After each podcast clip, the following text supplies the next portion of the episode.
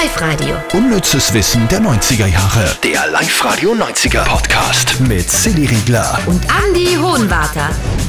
In den 90ern, da haben wir kein Fitnesscenter braucht, da hatten wir Fensterkurbler im Auto. Ja? Oh ja. Hallo zu einer neuen Podcast-Folge. Hier gibt es jetzt wieder die Top 3 vom unnützen 90er Wissen aus dieser Woche. Wie immer starten wir bei Platz 3. Und da hat in den 90ern ein schmutziger Disney-Film äh, zurückgeholt werden müssen, nämlich 3,4 Millionen Videokassetten vom Disney-Film Bernhard und Bianca zurückgerufen worden, weil, Andi? Ja, weil da so eine nackte Frau reingeschummelt wurde in diesen Film. Also bei normaler Laufgeschwindigkeit hat man das alles gar nicht gesehen, aber vielleicht googelt es einmal, wenn ihr es sehen wollt. Äh, bei Disney Bernhard und Bianca, nackte Frau, da sieht man es, Bernhard und Bianca, die zwei Mäuse, sitzen da in so einer Sardinendose am Rücken von einem Albatros und fliegen so dahin. Und im Hintergrund sieht man so ein gezeichnetes Hochhaus und hinter einem Fenster sieht man da eine nackte Frau. Also nackt oben ohne halt, ne?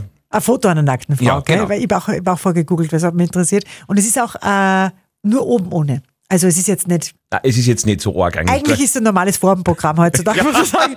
So schlimm ist es gar nicht. Aber natürlich in einem Disney-Film hat es nichts verloren. Platz 2.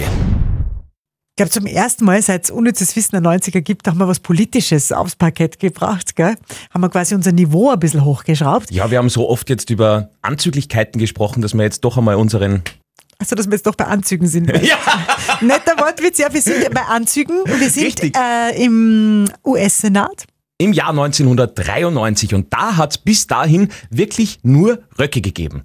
Das Ganze äh, ist dann so aufgekommen, dass eine gewisse Mosley Brown da hineinspaziert ist in den Senat, hat sich vorher einen unglaublich hübschen Hosenanzug gekauft und äh, sie ist da aufgetreten und alle dann plötzlich so, oh um Gottes Willen. Und äh, die hat das gar nicht gewusst, der war das gar nicht bewusst und da ist es dann ins Rollen gekommen und dann wurde irgendwann dieses Gesetz gekippt und jetzt dürfen Frauen auch Hosen tragen in Amerika.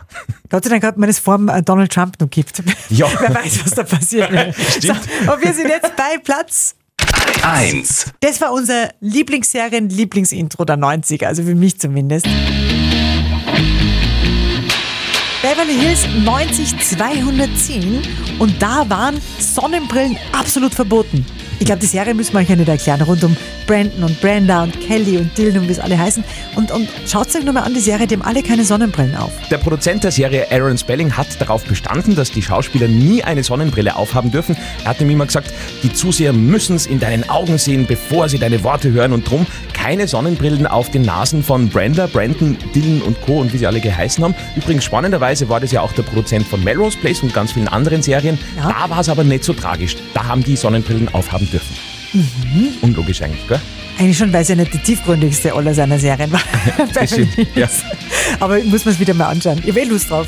Weil ich würde sagen, gerade bei Dylan McKay, der Coole, der muss Sonnenbrillen aufgehabt haben. Das kann man nicht vorstellen. Eigentlich schon, gell? Ja.